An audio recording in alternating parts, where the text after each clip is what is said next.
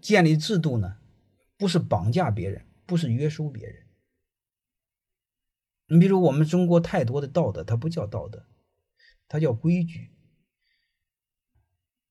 道德是大家建立在平等基础上相互尊重，规则也是平等，但是规矩不是，规矩是强者强加给弱者的游戏，这叫流氓。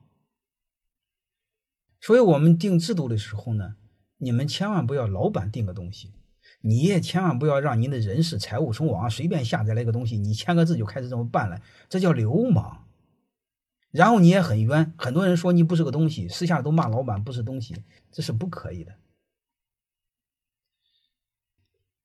我们一定要知知道制度的本质是什么？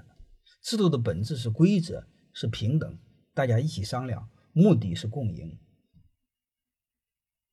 然后你们想尽一切办法往这方面去做，方法我就不告诉你了。我在讲管理上的时候，我一定跟你们聊过一个事儿，就是你只要知道了方向。你一定会找到方法，就怕的是什么呢？你方向你不明白，你瞎搞，你永远搞不明白。所以呢，制度的底层你一定要这么做。